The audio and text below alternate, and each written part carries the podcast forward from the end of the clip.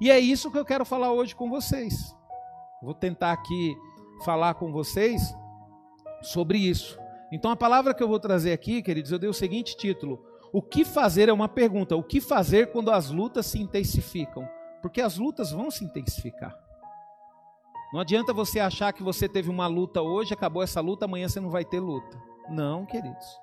Amanhã vai ser muito pior. Às vezes você fala bem assim: Ô oh, pastor, glória a Deus, consegui resistir à tentação do namoro, casei virgem. Né? Apesar que hoje em dia isso aí no mundo é raro, no mundo. Na igreja não, na igreja isso tem que ser normal. Na igreja tem que ser normal, queridos.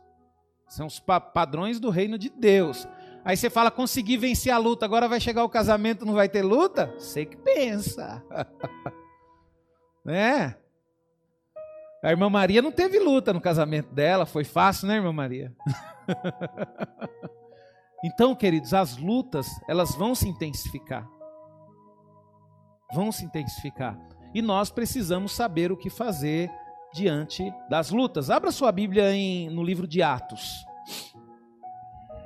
Ontem eu estava conversando com a Débora sobre o livro de Atos, nós estávamos vindo de viagem de Minas Gerais e a gente falando, né, ela falando que o livro de Atos ele deveria ter, ter outro título, assim, não, não ter outro título, né, deveria falar sobre, né, se, se tivesse como dar outro título, ela daria os feitos, né, maravilhosos de Paulo.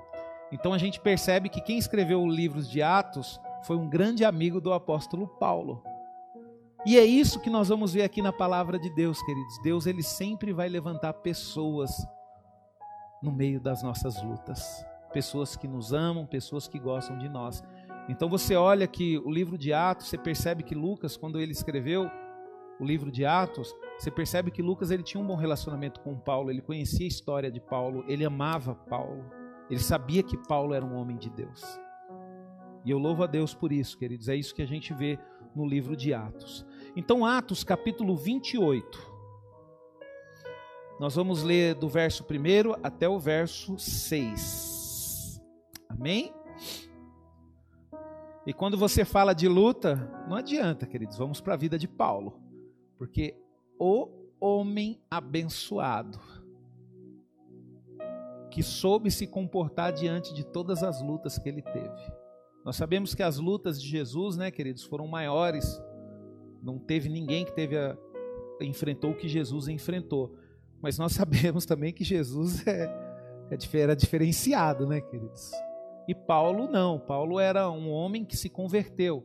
Então eu gosto muito de, eu, lógico, eu, a minha referência é a história de Jesus. A minha referência.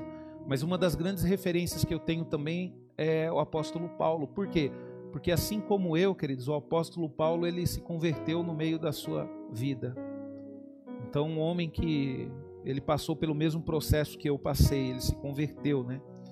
E a gente sabe que Jesus ele não cometeu nenhum pecado, ele foi santo desde o seu nascimento até a sua morte. Jesus ele não pecou. Apesar de ter muitos pregadores de falar que nós temos os mesmos direitos que Jesus, é fácil, né? você levantar a boca e falar bem assim: nós vivemos pela graça, eu tenho os mesmos direitos de Jesus.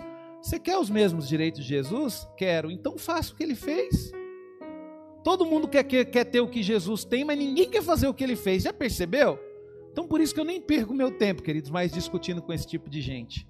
Eu falo, ah, vai viver pela graça, então, abençoado. Vai, continua Continua fazendo o que você quer com a sua vida e espera a graça de Deus para te salvar. Mas lembre-se que a graça de Deus vai te salvar, mas que você vai pagar por tudo que você fez, você vai. Aí você fala, pastor, por que, que você fala isso? Queridos, eu me converti com 20 anos, queridos. Eu estou pagando por tudo que eu fiz de errado até os 20 anos. Agora o camarada faz coisa tudo errada e acha que não vai pagar, é? Acha que não vai, só acha que não vai pagar. Aí depois vai falar, oh, como eu me arrependo de ter feito errado, né?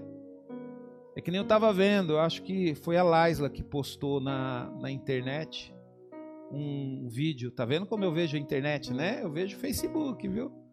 Ela postou um vídeo do Siqueira. Siqueira apresenta aí um jornal, acho que na Rede TV, né? E o Siqueira mostrou um, um vídeo de uma menina de 14 anos que estava sendo executada pelo namorado. Aí a menina falando bem assim para ele, assim, não, não me mata não, dá um tiro nas costas, tá bom. Aí o cara mandou matar a menina. Pastor, por que que isso aconteceu? Simples, queridos, ela se envolveu com a pessoa errada. Agora você imagina, um pai cria um filho, dá todo carinho, dá todo amor, aí chega com 14 anos, vira aquele cavalo rebelde, eu vou fazer o que quer da minha vida, quem manda nela sou eu. Aí se mete com pessoas erradas. E aí depois perde a vida, queridos. Queridos, você fala bem assim, pastor, você não tem amor. Eu tenho, queridos, amor. Só que não tem jeito, queridos. Se você plantou, você vai colher.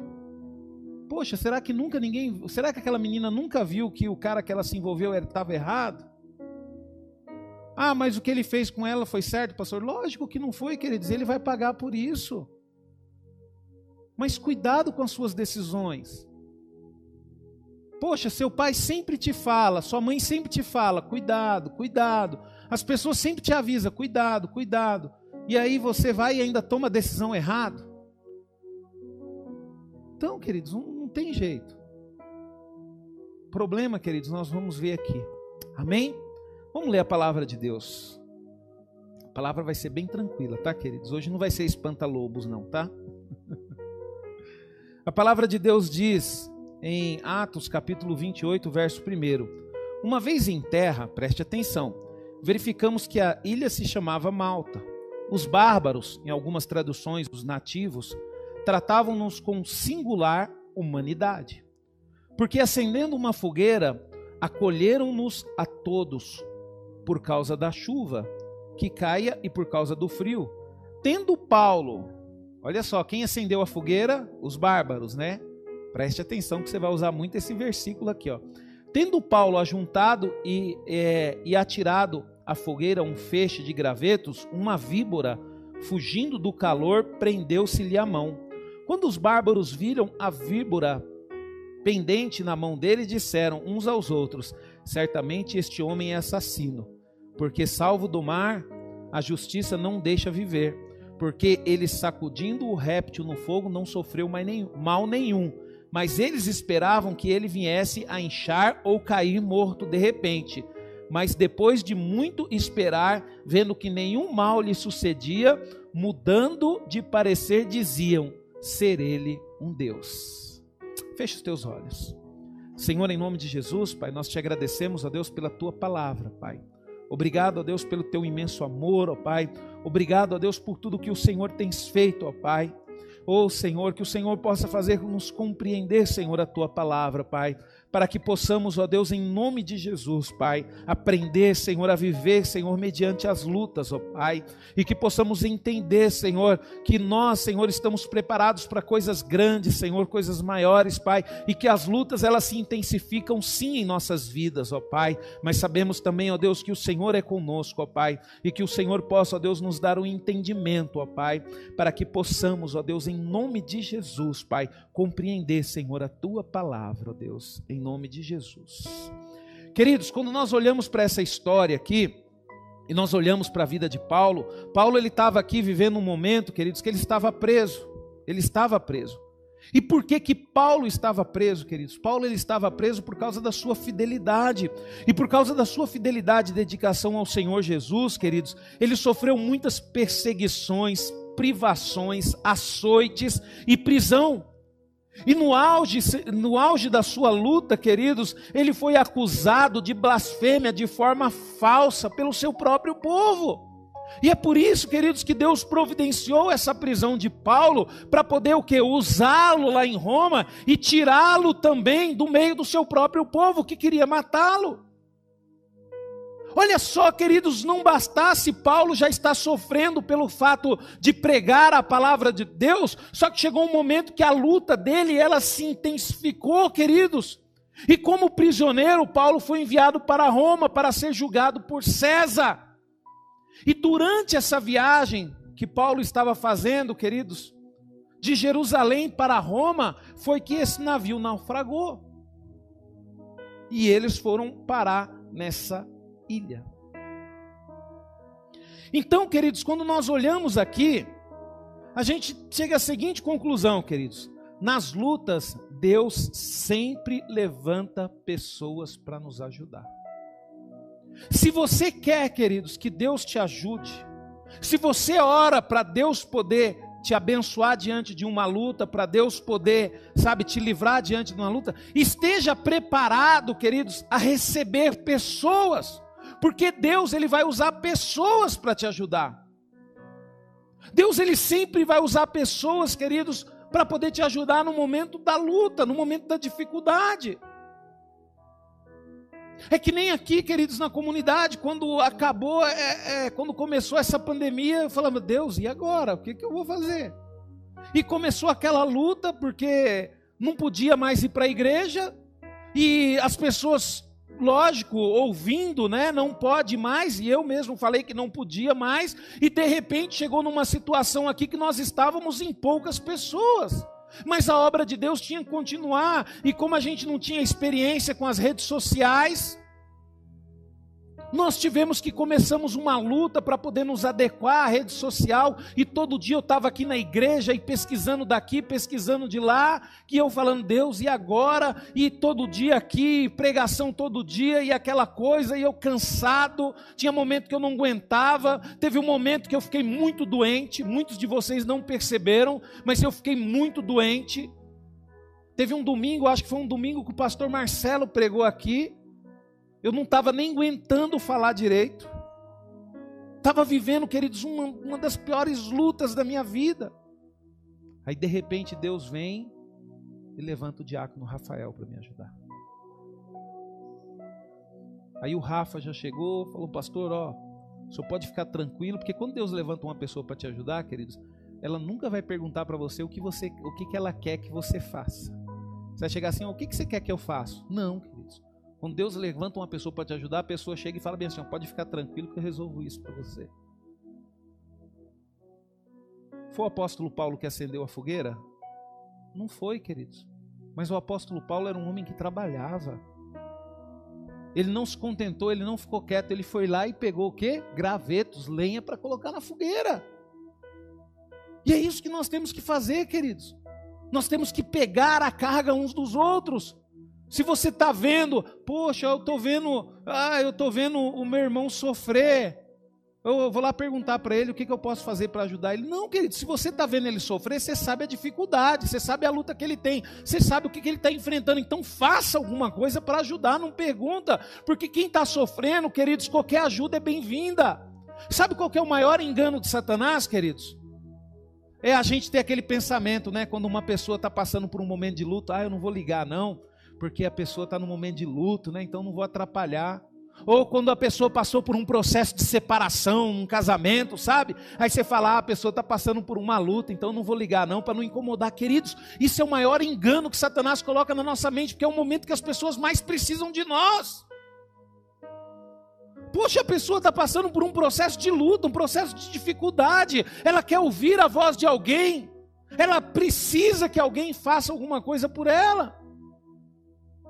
Então, queridos, Deus, Ele sempre vai levantar pessoas para poder te ajudar. É a mesma coisa aqui na igreja, queridos. Não adianta, queridos, o que mais tem é coisa para fazer, é luta, é coisas para resolver. Às vezes você fala bem assim: não, não vou chegar perto do pastor para não incomodar. Não, queridos, tem que chegar. Tem que falar, pastor, eu vou fazer isso, pastor, eu estou percebendo que o senhor está cansado, quer que eu prego domingo? Pastor, ó, vamos resolver isso assim, assim, assado. É dessa forma que a gente tem que fazer, queridos.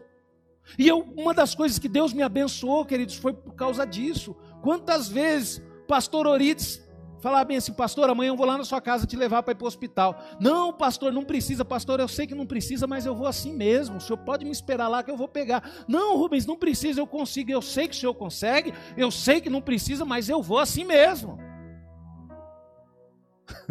Aí ele, então tá, já que você quer ir, vai. Por quê? Porque eu conhecia o pastor Orides, eu sabia que ele não e achava que estava incomodando as pessoas. E não está, queridos. Então, queridos, Deus, Ele quer te usar para ser bênção na vida de uma pessoa que precisa. Quantas pessoas aqui na igreja você conhece precisa de você e nunca você fez nada por ela, queridos? Quantas pessoas aqui estão passando por luta? Sabe? Às vezes a gente sabe que nem, por exemplo, mesmo, às vezes eu estou ali, eu falo, pô, eu sei que a Débora vende uns panos de prato. Eu sei que a Débora está precisando muito. Eu acho que vou comprar uns 10 panos de prato dela, porque eu estou precisando também disso em casa. Queridos, é um ajudando o outro, queridos. É um ajudando o outro. Sabe, às vezes você está aqui, poxa, eu sei que o irmão mora lá perto de casa, eu sei que ele está precisando de uma carona. Ô irmão, vem aqui que eu vou te levar em casa. Né? Às vezes o, os irmãos que eu já dei carona, às vezes fala para mim bem assim: "Ah, irmão, pode me deixar aqui no ponto de ônibus mesmo". Eu falei: "E eu perder a benção? Não, eu vou deixar". "Não, mas vai ser trabalho". Eu falo: "Eu estou no carro, vou continuar sentado". vou continuar sentado, levar ali ou aqui vai dar na mesma. Então, queridos, Deus, ele precisa de pessoas para poder usar para ser bênção na vida de outras pessoas. Então, no momento de luta, querido, você pode ter certeza que a bênção de Deus, ela vai vir através de uma pessoa na sua vida. Deus ele vai usar um homem, uma mulher. Pastor, e se Deus não achar um homem ou uma mulher, Deus manda um anjo. Mas que ele vai mandar alguém para te ajudar, vai. Você pode ter certeza disso, queridos. Ele vai mandar alguém para te ajudar. Então você olha aqui, ó, que a palavra de Deus diz lá no 28:2, os bárbaros nos trataram com singular humanidade. Então quer dizer, queridos, eles naufragaram, eles perderam tudo. Quando você lê a história, você vê que eles tiveram que jogar tudo no navio, no mar. Então eles chegaram ali naquela ilha, queridos, apenas com os restos do navio e com a roupa do seu próprio corpo. Então eles chegaram na dependência total de outras pessoas. E Deus, o que que Deus fez? Deus, ele levantou ali aqueles bárbaros para poder ajudar, queridos. Então nós, queridos, não estamos sozinhos nas tribulações. Você nunca vai estar sozinho nas tribulações, você vai passar por luta. Você vai passar por luta no seu casamento. Você vai passar por luta com seu, seu filho. Vai chegar um dia que você vai ter que levar o seu filho de madrugada para o hospital. Você vai passar por luta, você vai ver o seu filho doente, você não vai conseguir fazer nada por ele, você vai ter que levar no médico, você vai ter que esperar o resultado de um exame, e você pode ter certeza que Deus vai usar enfermeiros no hospital. Eu lembro, queridos, que na maior luta que eu tive na minha vida, queridos, quando eu perdi, quando eu fui separado do meu filho, Deus, queridos, ele enviou um anjo naquele hospital na forma de uma enfermeira para poder me abençoar. Então, um filho de Deus, queridos, nunca vai ficar sozinho. Pastor, mas eu me sinto tão sozinho porque você não é filho de Deus. Você faz as coisas tudo errado. Mas se você é um filho de Deus, você crê em Deus, você confia em Deus, você serve a Deus, você tem convicção que Deus está cuidando de você, você nunca vai se sentir sozinho. Nunca vai se sentir sozinho. Deus ele vai usar pessoas, queridos. Por isso que nós temos que nos relacionar. Por isso que o mundo, está acontecendo uma coisa no mundo que está impedindo as pessoas de se relacionar. Aí você fala, pastor, mas dá para se relacionar pelas redes sociais? Dá para se relacionar com um monte de mentiroso na rede social? Porque na rede social parece que está tudo bem na sua vida. Você pega a melhor foto, coloca maquiagem, coloca limpeza para tirar lá ah, as espinhas. Tem pessoas que você olha no, na, na, internet, depois você olha pessoalmente e você fala, não, não é a mesma pessoa. Está me enganando. Né? Os homens já é mais tranquilo, né? Os homens já não estão tá nem aí, já, apesar que hoje em dia também não, né? Nem adianta mais comparar, não. Apesar que hoje em dia tão, até os homens estão usando os filtros lá. É filtro que fala, Tainá, para as fotos? O Hermes usa filtro para as fotos lá? Não, né? Ah. Será, meu, que tá usando filtro para foto? Né, Inés? Tem que colocar o que é lá, uai. Tem que colocar o que é. então não dá, queridos, para se relacionar através de rede social. Porque parece que está tudo bem na vida das pessoas e não está. Às vezes você está sabendo, você fica sabendo que uma pessoa está passando por luta, aí você quer saber um pouquinho mais. Aí você vai nas redes sociais, aí você, não, não está passando por luta. Não é possível. A pessoa está passando por luta financeira, mas só está colocando foto que está viajando. Quem viaja passando por luta financeira, irmão David? Quem viaja? Ah, pastor, mas é uma foto de uma viagem que eu fiz há um ano atrás. Ah, tá. Tá bom, mas. É... Então, queridos, tem que ter o um relacionamento para a gente poder saber o que está acontecendo. Para a gente ver o que, que a gente pode fazer e, de certa forma, ser uma bênção na sua vida. Tem que ter esse relacionamento. Não adianta Que nem, por exemplo, eu vou saber é, a luta que o meu irmão está passando, aquele irmão que eu vivo com ele, aquele irmão que eu tenho um relacionamento com ele. Então, o que, que acontece, queridos? Deus, ele, ele usou esse povo aqui, e esse povo, como eles, eles foram um, um, povo bom, e eles viram aquele grupo, na hora que eles chegaram próximos também, o grupo, como eles não tinham mais nada, eles acabaram de sair do naufrágio, então eles se apresentaram da forma que eles estavam. Ó, a gente acabou de sair do naufrágio, tem alguns prisioneiros aqui, você viu que os bárbaros sabiam disso, que eles já julgaram Paulo, né? Eles julgaram Paulo como assassino. E aí, aqueles homens, por causa da sinceridade, foram e ajudaram. Então, queridos, nós nunca vamos estar sozinhos. Nós somos encorajados por Deus, queridos, porque Ele sempre vai colocar pessoas em lugares inesperados. Então, se você for um pouquinho para frente, depois que Paulo saiu, queridos, dessa ilha é, é, de Malta, tinha um barco lá, depois que eles foram para outro lugar, o que, que, a palavra de Deus diz, querido? Se você for ler lá no 28, 11, 15, é, diz assim: ó, ao cabo de três meses embarcamos num navio alexandrino. Que, inver, é, que invernara na ilha e tinha por emblema do óculos. Troca, é, tocando em Siracusa, ficamos ali três dias donde bordejando chegamos a Régio. No dia seguinte, tendo soprado o vento sul, e dois dias chegamos a é, Puteoli, onde achamos alguns irmãos que nos rogaram que ficássemos com eles sete dias. E foi assim que nos dirigimos a Roma. Tendo ali os irmãos ouvindo notícias nossas, vieram ao nosso encontro até a praça de Ápio e a três é, vendas. Vendo-os Paulo e, e dando é, por isso, graças a Deus, sentiu-se mais animado. Então você vê, queridos, que Deus ele sempre coloca pessoas. Você vê que quando Paulo saiu da ilha de Malta, ele nunca teve sozinho, mesmo preso. Deus sempre providenciou pessoas para poder ficar ao lado dele. Mas por que, que Deus fez isso com Paulo? Porque Paulo sempre esteve à disposição de Deus, mesmo preso, queridos. Se você for analisar a Bíblia, Você sabe por que, que Paulo ele não ficava muito preocupado estando numa prisão fora dela? Por causa dessa palavra aqui, ó. Em Efésios capítulo 3 diz assim, ó, verso 1: Por esta causa eu, Paulo, sou prisioneiro de Cristo Jesus, por amor de vós, gentios. Paulo, queridos, ele já se considerava um prisioneiro de Cristo. Então, para ele, queridos, para ele aquela situação era tranquila, ele sabia que Deus ia cuidar dele. Porque na verdade ele não estava debaixo da prisão de Roma, ele estava debaixo da prisão de Cristo, queridos. E ele sabia que Deus iria cuidar dele em todo o tempo. Porque ele já se declarava prisioneiro, ele já se declarava ali estar à disposição de Deus. Por isso que os verdadeiros filhos de Deus, queridos, não estão preocupados se vão morrer com coronavírus. Porque os verdadeiros filhos de Deus já sabem, queridos, que eles morreram com Cristo. Os verdadeiros filhos de Deus, queridos, já não.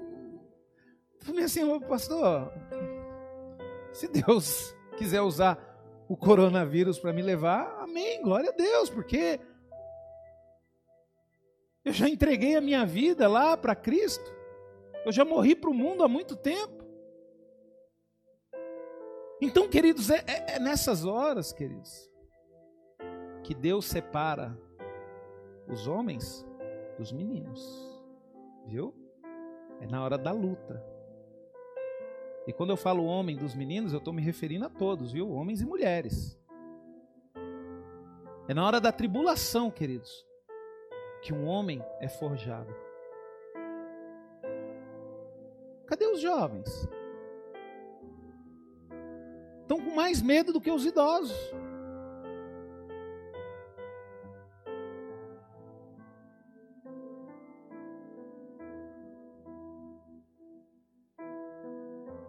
É isso que me deixa triste, queridos.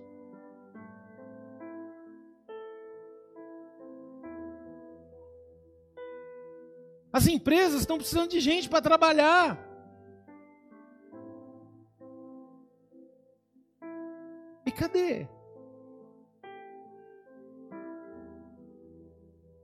Vai chegar uma hora que as escolas vão ter que abrir. E aí? Eu já tomei a decisão, queridos. A minha filha vai voltar para a escola. Uma porque minha esposa não estudou para ser professora, né? Então. minha esposa não estudou para ser professora. E outra, queridos. Eu tenho certeza que Deus ele cuida de mim, cuida dos meus também, queridos. Deus ele vai cuidar dos seus. Fica tranquilo. Pastor, mas é que é, é minha criança. Mas um dia vai ter que voar, filho. Um dia vai ter que voar. Eu não sei se você viu um videozinho. Eu vi um videozinho muito legal, queridos. No Facebook, eu acho. A mulher, ela deu a luz, era um desenho. E aí chegou na hora que o médico ia acordar o cordão umbilical. Aí ela falou pro médico assim: Não, não corta não, deixa o cordão umbilical. E aquele menininho cresceu o cordão umbilical, queridos. Aí chegava na hora de brincar, ele não conseguia brincar porque o cordão umbilical. Aí os outros davam risada dele. Aí chegava na escola também, não conseguia estudar por causa do cordãozinho umbilical. Aí os outros davam. Aí começou a dar problema, queridos.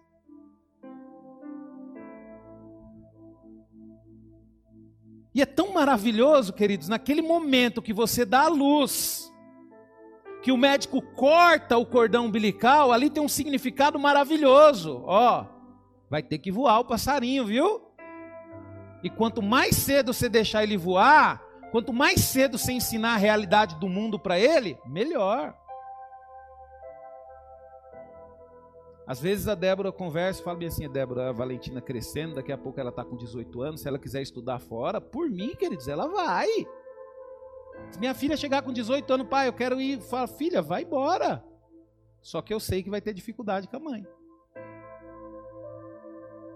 Vai ter dificuldade. Ainda bem que o pai vai estar tá lá do lado para poder, né, já zerar essa dificuldade, né?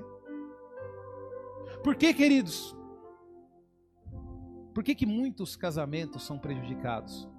Porque a mãe acha que tem aliança com o filho. a mãe acha que tem aliança com o filho, só que a mãe não tem aliança com o filho, ela tem aliança com o marido. Aí o filho começa a namorar, ah mãe, não conta nada pro pai não. Que não conta o quê, menino? A minha aliança é com seu pai, seu pai tem que ser o primeiro a ficar sabendo. Só que aí não, o filho descobre que a mãe acha que tem uma aliança com ele, Aí começa a usar a mãe para esconder as coisas do pai. E aí depois o que acontece vai dar problema. Aí o seu filho casa, vai viver a vida dele e você vai ficar sozinha, porque o seu marido não vai te aguentar. Ou você acha que seu filho vai levar você para casa dele para morar com ele? Vai nada. Quem vai aguentar você o resto da sua vida é aquele que tem uma aliança com você. E se você respeitar essa aliança, você pode ter certeza que não vai ser quebrado. E eu já falei para Débora. Aí se a Valentina fizer alguma coisa eu ficar sabendo que ela usou você para esconder de mim. Porque não é assim, queridos. Ainda bem que não tem nenhuma mãe aqui que faz isso, né? Ainda bem que não tem nenhuma mãe que não conta nada papai. Conta sim, o papai vai ser o primeiro a saber. Mudando tudo aqui, queridos. Vamos voltar para a palavra de Deus. Eu vou falar um negócio para você. Eita coisa que estraga menina é mãe, viu, queridos? Hã? Vó? Vó é pior? É.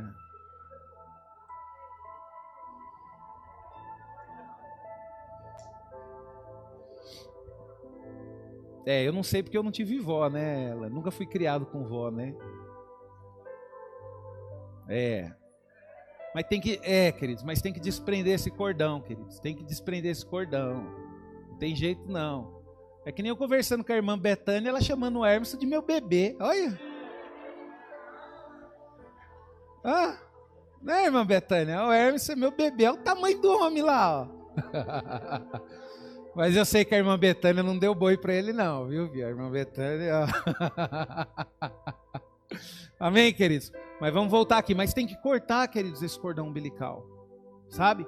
Porque se Deus cuida de você, Deus vai cuidar dos seus filhos também. E não fique com medo, queridos, não fique com medo. Se você ensinou o seu filho uma, oh, queridos, eu vou falar um negócio para você. Quanto mais eu leio sobre os leões, mais eu fico apaixonado, porque o que ensina o leão a ser um caçador não é o pai, queridos, é a mãe. É a leoa que ensina o leão a ser um caçador. É a mãe que vai ensinar o filho, queridos, a, sabe, ser um homem reto, um homem digno ali de, de realmente buscar a Deus, de estar na presença de Deus.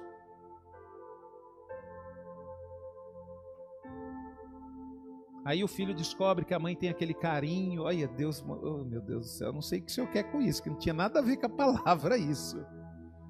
Aí o filho começa a fazer chantagem com a mãe. Né? Ah, mãe, deixa eu ir, porque se eu não for, ó, também ó, vai acontecer isso e isso. Queridos, eu, eu tenho, para mim, dentro de um lar tem a seguinte lei. Essa é a lei principal. Pai mãe manda e filho obedece. Essa é a lei principal. Se na sua casa está o contrário, filho manda e você obedece, no seu lar não reina a palavra de Deus. Na verdade, no seu lar o que reina é os desejos e a vontade do seu filho, que um dia vai ser um buraco cavado dentro, onde a família toda vai cair dentro. Infelizmente, queridos, eu estou com 40 anos, eu já pude ver isso acontecer. Por causa de irresponsabilidade dos filhos, toda a família acaba sendo prejudicada. Pastor, isso não acontece. Não acontece, queridos, é quando você vê um filho se envolvendo com drogas. Ele vai para o fundo do poço e ele leva toda a família dele com ele. Então, por isso, queridos, que nós temos que aprender a confiar em Deus e ensinar também aos nossos que eles possam também confiar em Deus. Eu não estou falando aqui, queridos, que você tem que ser perfeito. Não, um dia os seus filhos vão tomar decisão por si só. Eu fiquei chocado com aquela jovem, 14 anos, foi assassinada.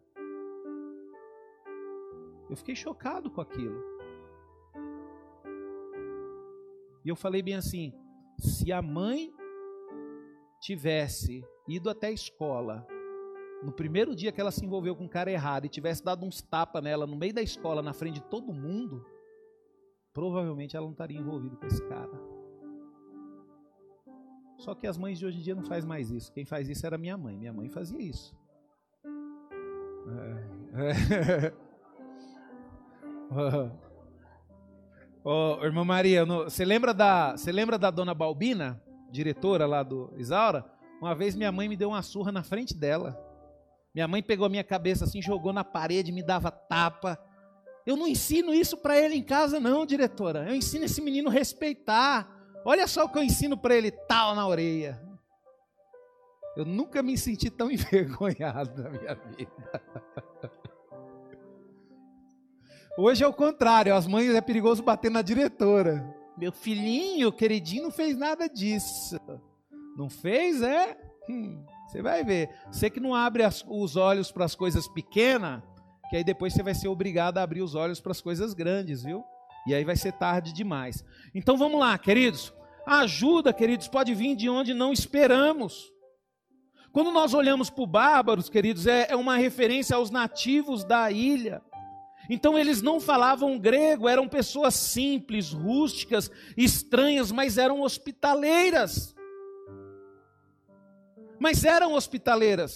E quando nós olhamos para isso, queridos, a gente vai lá em Hebreus 13, 1, 2, a gente vê Deus nos instruindo a sermos pessoas hospitaleiras. E de certa forma, queridos, Deus levou Paulo e levou a tripulação de Paulo para aquela ilha, porque Deus já tinha trabalhado no coração daquelas pessoas e sabia que ali eles iriam ensinar grandes coisas para Paulo e para as pessoas que estavam com ele. Não adianta você querer ser orgulhoso também e não aceitar a ajuda de ninguém. Uma vez, queridos,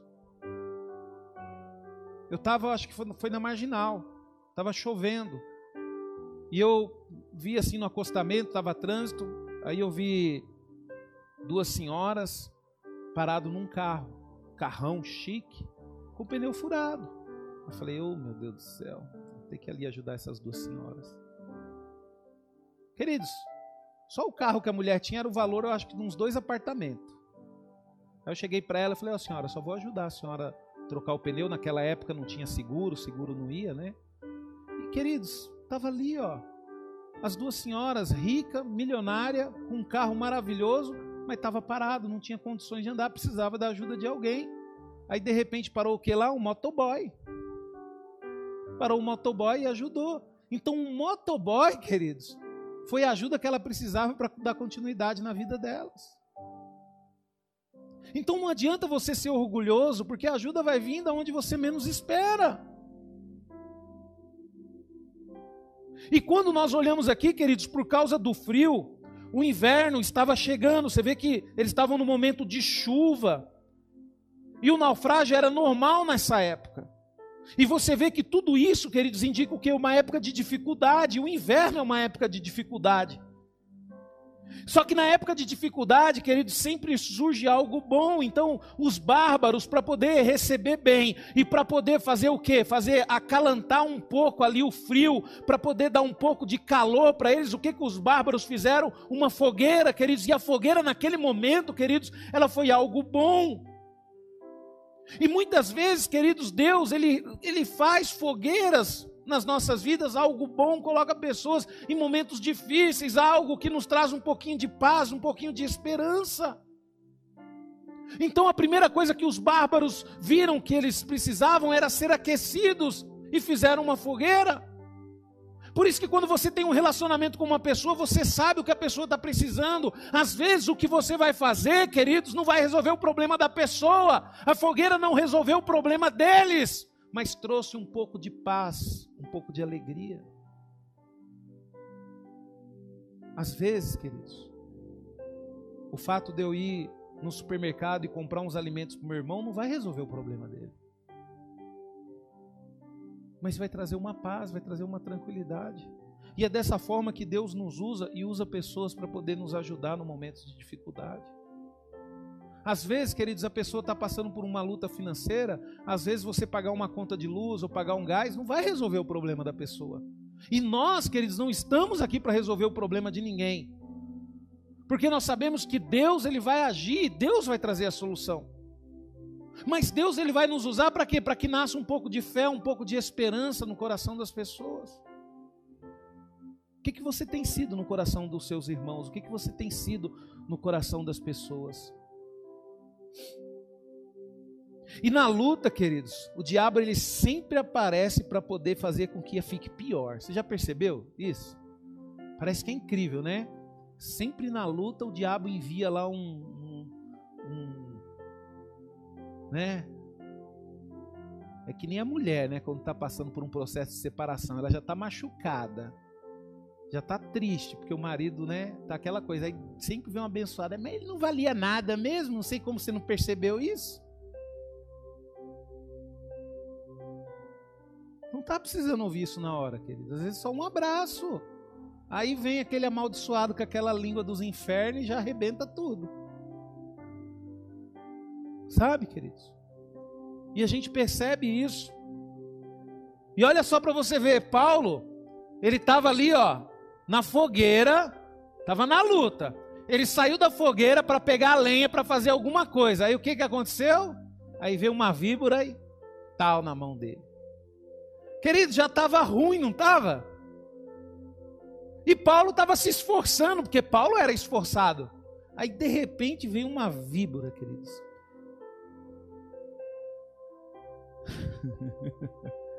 e eu vou falar um negócio para você. Você sabe quais são os irmãos que incomodam de fato o diabo? São aqueles irmãos que são esforçados. Você vê que Paulo era uma pessoa esforçada. Você vê o que, que Deus fala para Josué? Esforça-te e tem de bom ânimo. Queridos, você tem que entender que uma das coisas que você tem que ter diante das lutas é esforço, você tem que se esforçar, você não deve se entregar. Não foi porque os nativos acenderam a fogueira que a obrigação de colocar lenha fosse deles também. Não, eles acenderam a fogueira.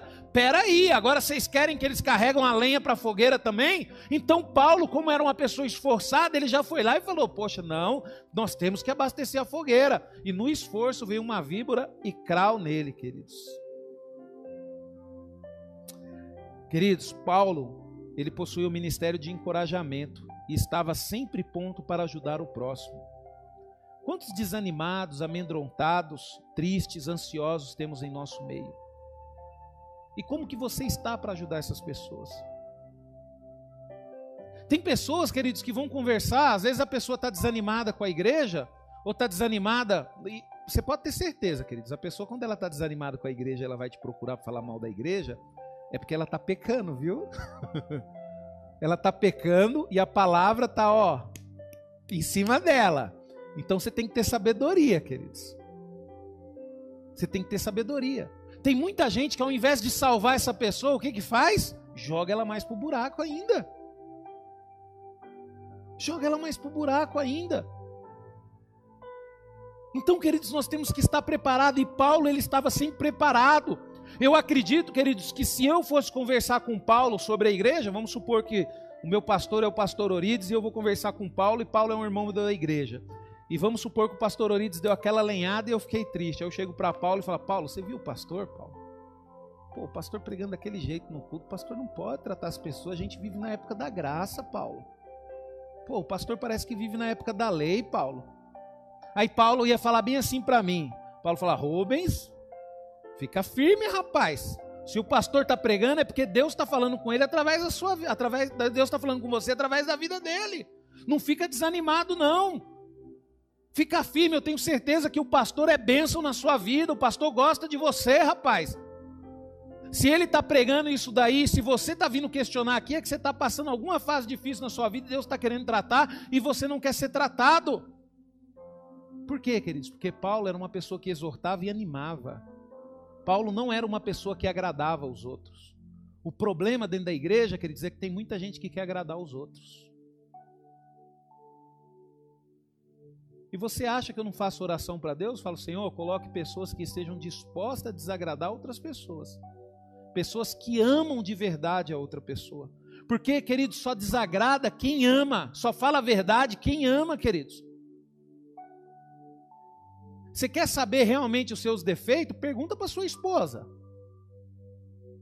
Ou pergunta para o seu marido. Ele vai falar a verdade. Ele vai falar o que você é. Então, queridos, o problema que nós estamos vendo que não tem pessoas para poder encorajar. Então Deus, ele ele ele tá o quê? Tá difícil de achar ferramentas no nosso meio para isso, para para exortar, para encorajar. As pessoas hoje são dodói. Qualquer coisinha sai da igreja. Eu não sei quanto a você, às vezes você é muito mais tempo do que eu na igreja. Às vezes, queridos, um músico dava mancada, começava a namorar com menininha do mundo, o pastor vinha e colocava ele no banco. Naquela época, ele, ele ia, ouvia o pastor, fazia o que o pastor falava e ficava no banco o tempo que for necessário. Hoje. Puh, pastor for colocar algum músico no banco, apesar que aqui na comunidade está mudando. apesar que aqui está mudando, né? Só que aqui quem coloca no banco não é o pastor, não. Quem coloca no banco é a ministra de louvor. E ela sabe disso. Porque é ela que tem autoridade para isso. Sabe, queridos? A gente tem que aprender a ter firmeza, queridos. Parar de ser dodói. Sabe? A gente tem que entender que Satanás, queridos, ele vai vir para cima da gente com tudo. Quantas pessoas, queridos, quantas pessoas abandonaram a Deus e durante essa pandemia precisaram de Deus? E não tiveram a quem recorrer, porque abandonaram o Senhor. Ou você acha que é simples? Você vive a vida do que você quer, de repente acontece um problema, você clama a Deus e Ele vai te acudir? Espera aí, queridos. É que nem Sansão. Deus fez um voto, não foi com Sansão, foi com o pai dele. Por isso que Deus não abandonou Sansão quando ele fazia coisa errada, porque o voto que Deus fez foi com o pai dele, com a mãe dele. Olha, ele vai ser nazireu, desde nascimento. Enquanto ele manter o cabelo sem cortar, eu vou estar com ele. Enquanto ele manter tudo, o que você está falando, tudo que eu estou falando para você, enquanto ele manter, não beber bebida forte, não tocar em, em morto. Você olha lá o nazireado, você vai ver tudo isso. Aí você olha o seguinte: Tudo que era para Sansão não fazer, ele fez, só faltava uma coisa. O que, que faltava? Cortar o cabelo. No dia que ele cortou o cabelo, Deus foi tão misericordioso, Rafa, que Deus só quebrou o voto dele quando ele fez tudo de errado. Aí o que, que aconteceu? O Espírito Santo saiu dele, o Espírito de Deus saiu dele. Então, queridos, a gente tem que aprender a buscar o Senhor de forma real. Romanos, nós já vamos encerrar, nos preparar para a ceia. Romanos, capítulo 5.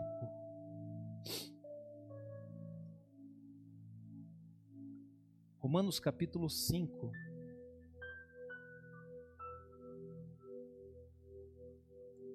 A partir do verso 3 diz assim, ó. Olha só para você ver, queridos. Romanos capítulo 5.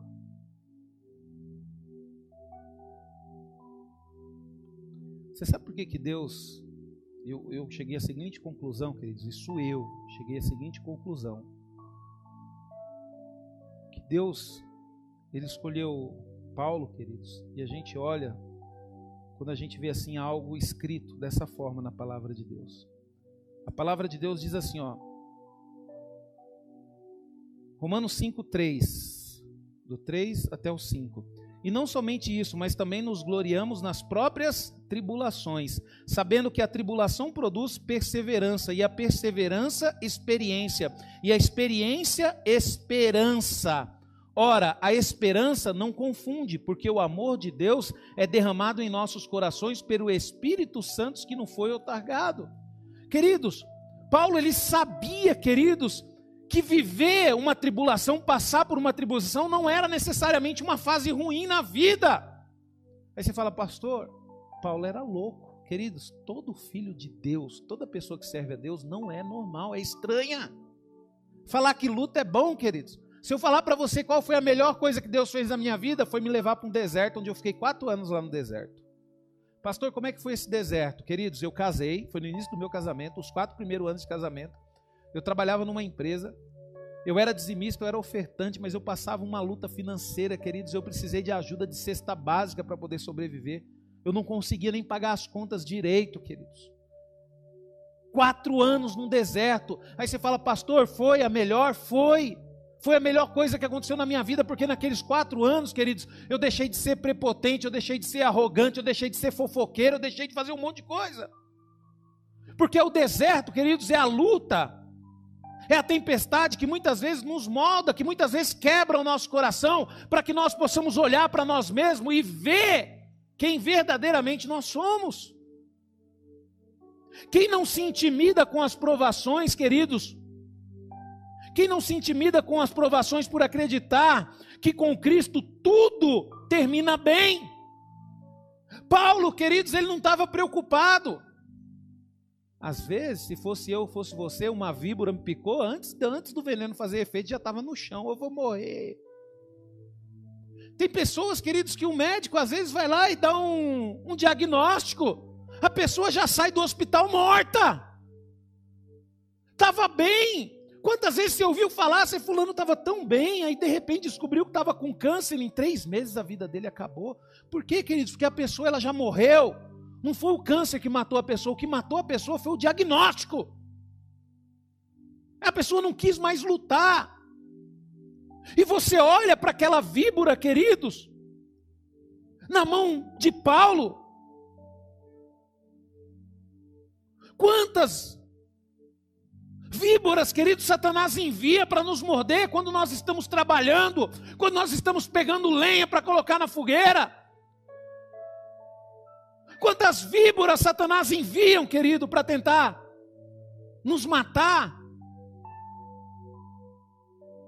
As cobras, queridos, da censura e da perseguição. Eu não concordo com o que você está fazendo. Eu não concordo com isso. As pessoas ficam censurando você. Você está trabalhando, você está buscando a Deus. Pô, você lê a Bíblia, você prega a palavra você ora, você intercede. Para que fazer isso? Essa cobra, queridos, da censura tem matado muitos filhos de Deus. Você não precisa ir na igreja. Você pode buscar Deus em qualquer lugar. Busque a Deus em qualquer lugar, você. Eu não, eu vou buscar Deus junto com os meus irmãos na igreja. Não deixe essa cobra te morder, queridos. Da perseguição, queridos. Da calúnia. As pessoas falam mal de você, ah, eu não vou mais para a igreja. Porque o fulano fala, fica falando mal de mim. Querido, você acha? O que que precisava? Olha só, o que que precisava para aquele fogo continuar aceso e aquecendo eles? Precisava de madeira, né? Aonde estava a cobra? No meio da madeira. Queridos, o que, que você precisa para poder ficar firme com Deus? Você precisa fazer parte de uma igreja, você precisa buscar Deus. E eu vou dizer para você, querido, sempre vai ter uma víbora no meio da igreja. Uma não, né? Se fosse só uma, estava bom. Sempre. Queridos, às vezes você se escandaliza de eu falar isso, mas eu tenho que falar para você a verdade, queridos. Se eu, se eu desse ouvido a muitos irmãos que se diziam irmãos que eu me encontrei na igreja, eu já não estaria mais na presença de Deus. As maiores lutas, as maiores cobras que eu encontrei na minha vida foi dentro da igreja. Foi dentro da igreja, queridos.